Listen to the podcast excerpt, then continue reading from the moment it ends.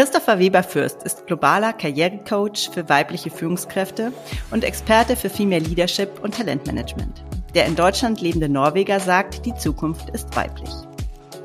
Wir sprechen heute darüber, was er damit meint, was wir in Deutschland von Norwegen in Bezug auf Gleichberechtigung lernen könnten und was das Ganze eigentlich mit Führung in Teilzeit zu tun hat. Hallo Christopher, schön, dass du da bist.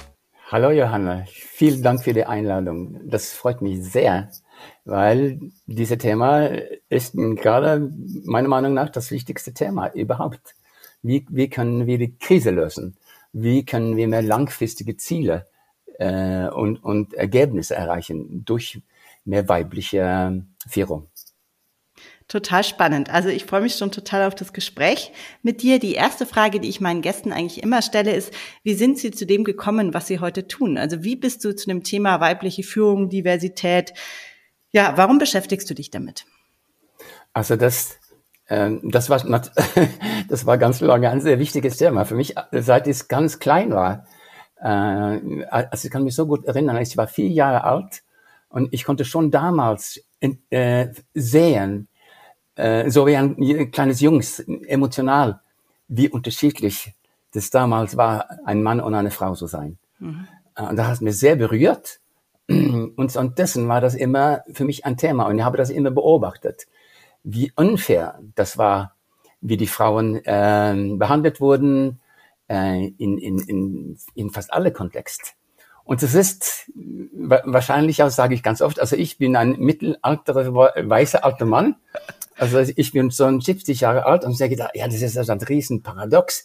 Wie kann der alte weiße Mann überhaupt etwas über Diversität und weibliche Führungskräfte und sowas überhaupt an eine realistische Auffassung haben ähm, ähm, und äh, etwas darbringen, das, das meint etwas Wertvolles. Ähm, und ja, es hat damit zu tun. Ich bin äh, in Norwegen aufgewachsen ähm, und die ist eine große Familie und, und auch meine Großeltern. Also dieses Gemeinsamgefühl, äh, dieses wir machen das zusammen, ähm, das habe ich ganz viel gelernt. Ähm, und, und das, dieses Zusammen, diese Miteinander, ähm, ist natürlich in einer, obwohl stereotypisch, ein, ein sehr äh, wichtiges Thema.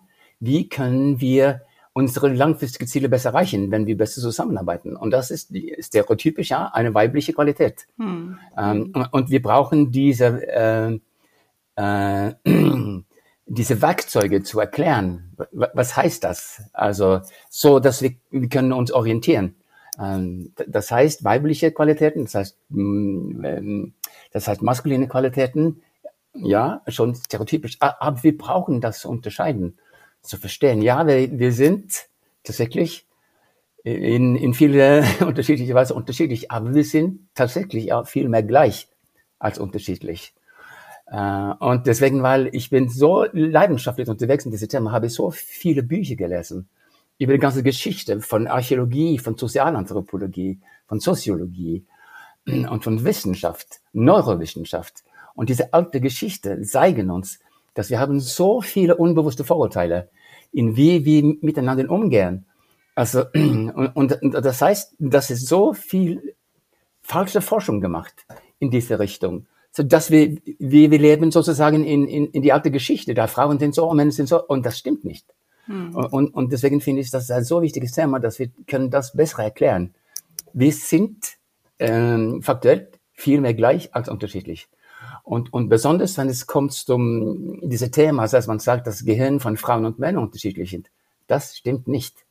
Und das ist nur diese alte Geschichte. Und das kommt von, was heißt Neurosexism. Also das ist von männlichen Neurowissenschaftler mhm. haben äh, die Ergebnisse interpretiert von, von, von, von seiner männlichen Denkweise und seiner männlichen Brille. Und dann haben wir das gehört und dann glauben wir das, aber es stimmt nicht. Spannend. Also ich finde es total ähm, nachvollziehbar, was du sagst, diese, diese Einordnung in männliche und weibliche Qualitäten. Klar bedient man damit irgendwie Stereotype und gleichzeitig hilft uns natürlich auch irgendwie Dinge einzuordnen. Aber es gibt genauso gut natürlich Männer, die weibliche Qualitäten haben, wie Frauen, die männliche Qualitäten zeigen. So, aber diese, diese, diese, diese, also dieser Grundgedanke zu sagen, ja, diese Qualitäten, die man eher Frauen zuschreibt, sind die, die wichtig sind in unserer Arbeitswelt, in unserer Gesellschaft momentan und immer wichtiger werden. Das kann ich sehr gut nachvollziehen. Außerdem äh, sagt man auch in Neurowissenschaft, dass wir sind mit diesen Qualitäten ähm, aufgezogen. Also wir haben das gelernt von, von außen an, dass ähm, weil du ein Mädchen bist, musst du dich so benehmen und weil du ein junger Mann bist, musst du dich so benehmen. Und das wird in unser Gehirn gespeichert. Als so ist es. Und, der, und dann entwickeln wir ein Selbstbild als, als junger Mann, ja. Und, und mit dieser Selbstbild tragen wir mit uns die ganze Zeit. Und, und, und, und genau auch das Gleiche ähm, mit jungen Frauen. Also der, der Simone de Beauvoir sagt, du bist nicht als Frau geboren, du, du wirst eine. Und das stimmt natürlich auch mit uns Männern. Und, und diese, diese alte, alte Geschichte ist für mich das, das größte Hindernis, um miteinander diese, diese äh, Synergie von die weibliche und die maskuline, ähm, das müssen wir erreichen. Und, und das gibt natürlich viele Wege zu Rom, ähm, aber es, es, gibt, es gibt viele äh, Art und Weise, das zu tun. Und in diese neue Paradigma, das ist ein neuer Paradigmus, in diese neue Paradigmus müssen wir einsteigen. Ähm, auf so viele Gründe. Das bringt mich direkt zu der Frage eigentlich, die, die, du sagst, die Zukunft ist weiblich. Und was meinst du denn damit genau in Bezug auf die Arbeitswelt? Ähm, also wir müssen dann äh, ein, ein bisschen ausrichten ähm, Richtung die alte Geschichte von Führung. Weil tatsächlich äh, wird die Unternehmen, die meisten Unternehmen heute wird geführt so wie in die industrielle Revolution. Es ist eine äh, hierarchische äh, Top-down Micromanagement äh, auf Angst basiert, äh, von wenig Vertrauen, äh, von wenig Autonomie. Ähm, und, und das stimmt nicht mit den menschlichen Eigenschaften. Weil wir sind von, von Geburt an mit unserem Gehirn, mit, mit unserer ähm, Art und Weise, das Zusammen miteinander, sind wir ähm, sozusagen konstruiert für das Miteinander. Aber in unserer Gesellschaft haben wir das nicht gelernt. In, in, in die heutige äh, Organisation ist es eine maskuline Art und Weise zu denken. Und, und es ist so wie, wie ein, eine, also ein Hindernis, die weibliche Qualitäten zuzulassen. Weil, weil diese typische weibliche Qualitäten ist das, ist echt das Miteinander. Ich sorge, ich mache mir Sorgen über dich, ich helfe dich, ich unterstütze dich. Ähm, langfristig denken, Komplexität zu denken. Das sind so, so typische weibliche Qualitäten. Und das fehlt in Unternehmen, weil das wird von die typische äh, maskuline Qualitäten ähm, ähm, geleitet. Und das, und das heißt logisches Denken, das heißt Transaktionsführung, das heißt, gibt eine lineare Führung. Ähm, und dann, dann, dann vergisst man das Systemische, das kollektive Intelligenz. Ähm, und darin liegt auch die weibliche Qualität. Also das zeigen ja auch die Studien von MIT, äh, von Professor Sloan. Er, er, sagt, dass die, die, es ist einfach so. Also die, die, die Frauen sind mehr kollektiv intelligent. Hm. Und, und was wir gerade brauchen, ist genau diese kollektive Intelligenz. Das heißt, wir brauchen natürlich auch die männlichen Qualitäten.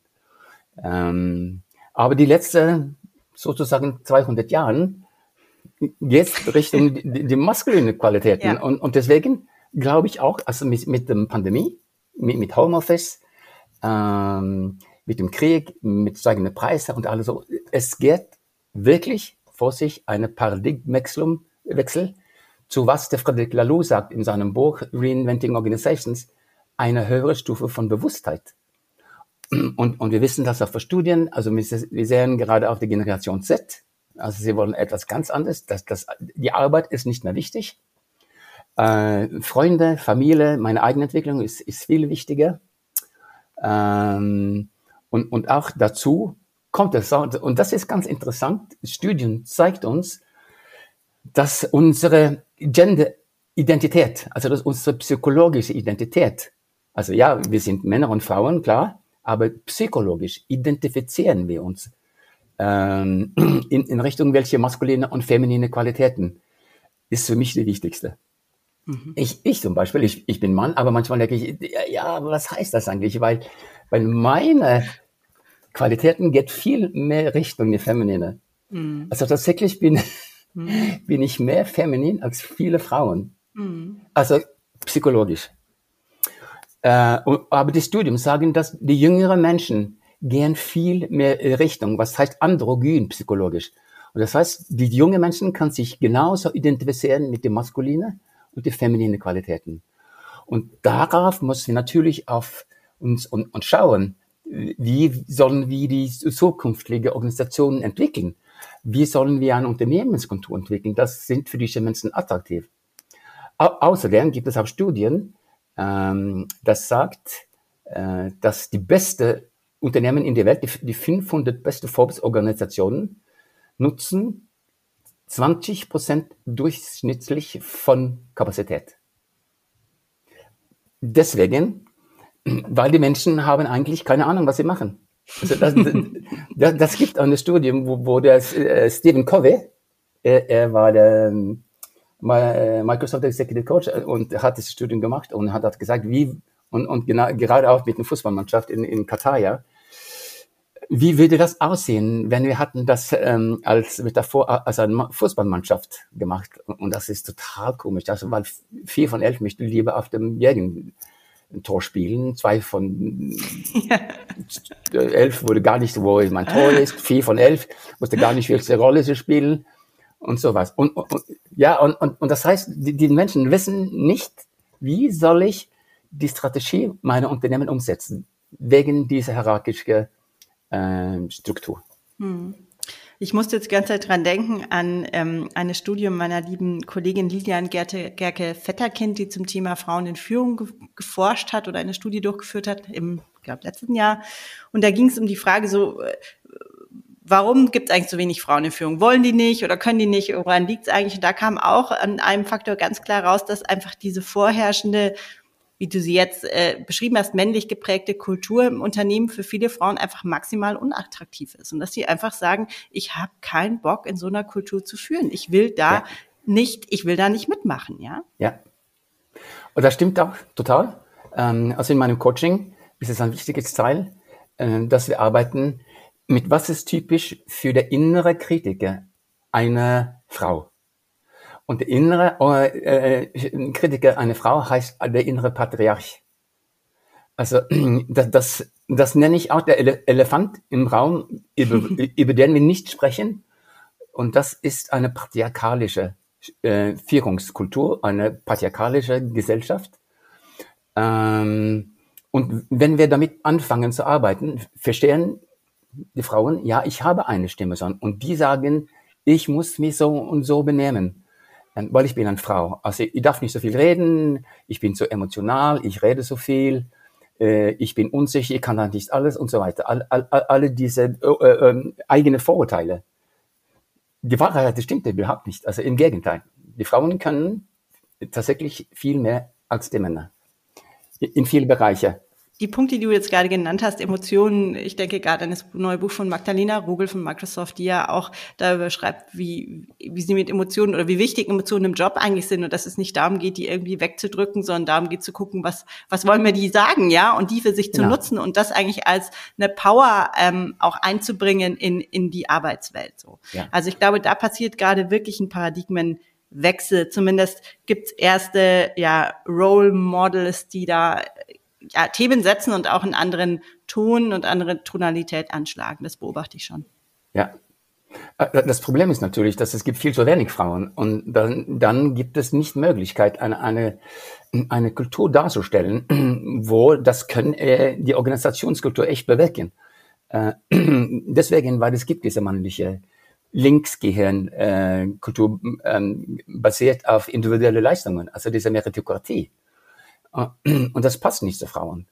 Ähm, aber äh, denn wir reden über Norwegen, ähm, weil wir haben mit diesem Thema seit 2003 uns beschäftigt, wegen unserer 40 Prozent gesetzliche 40 äh, Prozent Frauenquote in, in alle öffentlichen Vorstände. Und da gab es einen riesen Debakel, natürlich.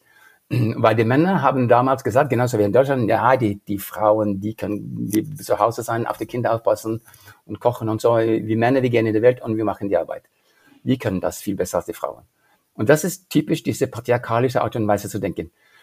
Und, und ich meine damit nicht die Männer ver, ver, zu verurteilen. Das Ding ist, dass die Männer wissen das auch selber nicht. Ja, und, und deswegen gibt es eine Menge Arbeit, die Männer auszubilden, um zu verstehen, was geht hier verloren, wenn, ihr, wenn sie nicht ähm, eine, eine, eine, eine mehr ähm, synergetische Kultur darstellen mit Frauen und, äh, und Männern. Jetzt hast du gerade schon, wir wollen noch über Norwegen sprechen unbedingt. Ich will von dir wissen, wie funktioniert, ähm, äh, wie funktioniert Gleichstellung in Norwegen. Norwegen ist ähm, im weltweiten Gender Gap Index auf Platz zwei, Deutschland auf Platz zehn. Also da können wir auf jeden Fall mal gucken, was machen die Norweger eigentlich anders, warum funktioniert es da besser. Bevor wir das tun, würde ich gerne noch so ein bisschen auf das Thema führende Teilzeit zu sprechen kommen. Jetzt haben wir darüber gesprochen, so dass, ja klar, also es ging, warum sind da so wenig Frauen oder warum haben wir so wenig Frauen in, in Führung? Und da spielt zum einen natürlich die Kultur, die, die männlich geprägte Führungskultur eine Rolle.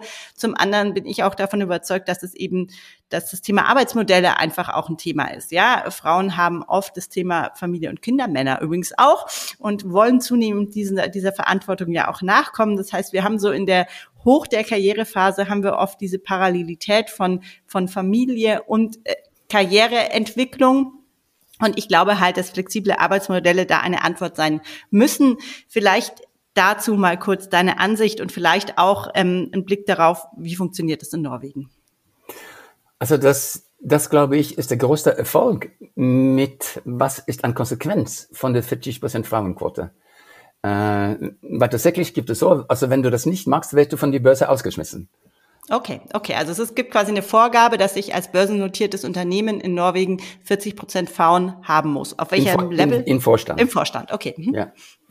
Ähm, und, und dann gab es auch äh, natürlich welche äh, Unternehmen, die sagen, ja, da wollen wir nicht. und deswegen sind sie nicht mehr öffentliche äh, Unternehmen. Ähm, und, und obwohl wir, wir, wir sind ganz weit gekommen, sind das auch in Norwegen nicht, also wir sind nicht in den Himmel gekommen, noch nicht, ähm, weil in Norwegen gestellt auch die, diese alte Strukturen. Aber wir haben tatsächlich viel gelernt von, von die Unternehmen, die das wollen, weil sie verstehen, wenn wir das tun, dann ist es das Beste für uns als Unternehmen und ist das Beste auch für, für die Gesellschaft. Also das ist so eine echt also ein demokratisches Ansatz. Ähm, und, und, und deswegen würde dann viele Programme ähm, ähm, designt. Wie, wie können wir das machen? Ähm, und, das, und das wissen ja von, von den Studien von McKinsey. Äh, das heißt, äh, von 2020, also Woman Matter. Also das, man muss das richtig machen. Und, aber das Problem ist, dass viele Unternehmen denken heute, ah, jetzt gibt diese Frauenquote und jetzt diese Gender und es gibt Diversität. Aber tatsächlich zeigt es so, dass die 46 Prozent von Führungskräften, die Männer sind, sie sagen, ah, ich habe keine Zeit dafür, ich habe ein Unternehmen zu führen. Und sie wissen gar nichts, was das äh, Positives bringen könnte in das Unternehmen. Und das gibt dann ein bisschen strategische Art und Weise. Das muss von der Top-Management, von CEO unterstützt werden von Herz, ja.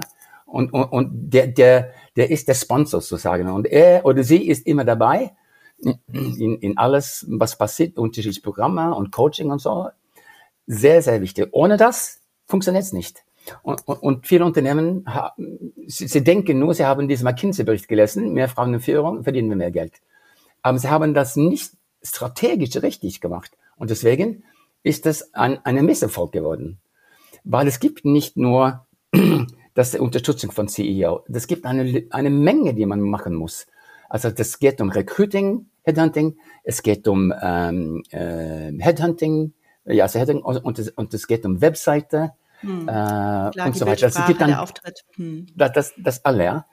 Ähm, aber dann haben wir Norwegen äh, viele äh, Female Talent Management Programme entwickelt. Und durch diese Erfahrung haben wir gelernt, dass Teilzeitarbeit funktioniert super. Aber das kommt natürlich darauf an, auf die Frauen. Und sie sagen, weil es ist so, wenn du nicht sagst, was du willst, bekommst du das nicht. Ja. ja? Und dann sagst die Frau, ja, ich, ich will Teilzeit arbeiten und ich will äh, von zu Hause arbeiten. Ich will auch in das Unternehmen mit mein, mit, mit mein, mein, mein Baby kommen und auch stillen. Und ja, äh, und dann natürlich kommt es darauf an, also in, dann, dann braucht man natürlich ein, ein größeres Unternehmen. Da gibt natürlich nicht nur eine Frau, die, die schwanger ist, dort ein Kind bekommen. Und, äh, und dann teilen sie den Job, ja? ja? Und, und dann arbeitet der eine 50 Prozent oder andere 50 Prozent. Und man teilt das. Und dann ist es so, wenn du kommst zurück, nach einem Jahr, weil in Norwegen haben ich natürlich andere Rahmenbedingungen, weil in Norwegen gibt es eines Jahres äh, Elternzeit mit 100% Gehalt. Okay, wow. Und, und, und, und das ist natürlich ein ganz großes Unterschied. Ja. Ähm, aber tatsächlich geht es so, dass die Frauen, die das sagen, ähm, lass uns unseren Job teilen, kommen zurück nach einem Jahr, kommen direkt zurück in die Arbeit. Weil das ist natürlich auch ein Problem. Wenn du bist weg von Arbeit, ein Jahr, oder du kommst zurück, bist du sozusagen, du, du bist aus, ja. Ja. Und, und, und das würde ich sagen, ähm, das kommt natürlich auf das Unternehmen. Wenn das Unternehmen verstehen, was das bringt, mehr Frauen in, in Führung zu bringen, weil es gibt bessere Innovation, äh, äh es gibt äh, bessere Return on Investment. Also das, wenn, wenn du das richtig machst, attraktivst du auch die besten Talente und die behalten die Talente und die bekommen einen guten Ruf. Also wenn du das alles richtig machst, dann und, und ich, ich weiß das weil ich habe natürlich das praktiziert mit vielen Unternehmen.